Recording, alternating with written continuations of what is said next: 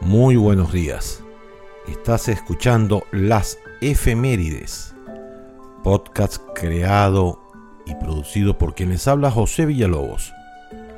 Aquí oirás las historias de hechos y personas que han influenciado al mundo. Así que sin más preámbulos, damos inicio a las efemérides del día de hoy. 4 de febrero. Nace Francisco de Paula Avendaño en 1972, militar venezolano. Se publica el quinto número de la Gaceta de Venezuela, donde se anuncia el fallecimiento de Simón Bolívar en 1831. Nace Rosa Parks en 1913, costurera y activista estadounidense.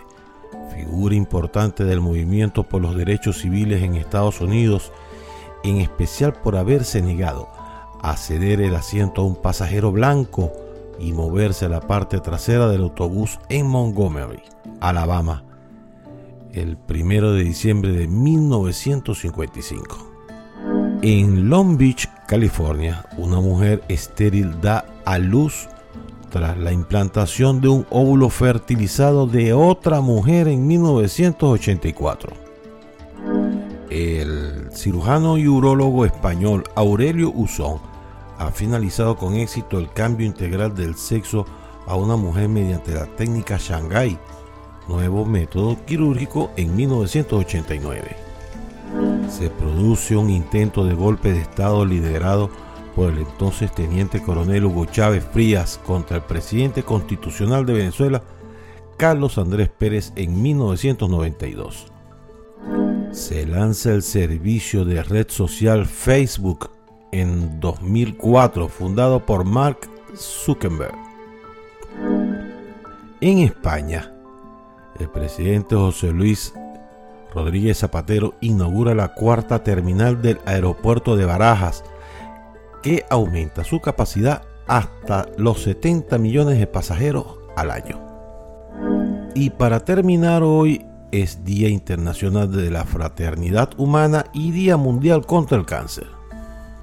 Y por si no lo sabías, tener una fortuna como la de Bill Gates le permitió organizar su boda con Melissa French el 1 de enero de 1994 en la isla hawaiana de Lanai, donde además reservó todos los hoteles y también alquiló todos los helicópteros de los alrededores para evitar paparazzis.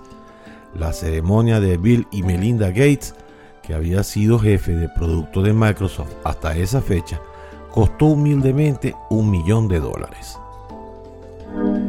Así hemos concluido por el día de hoy agradeciendo de antemano los comentarios y críticas para así ir mejorando día a día.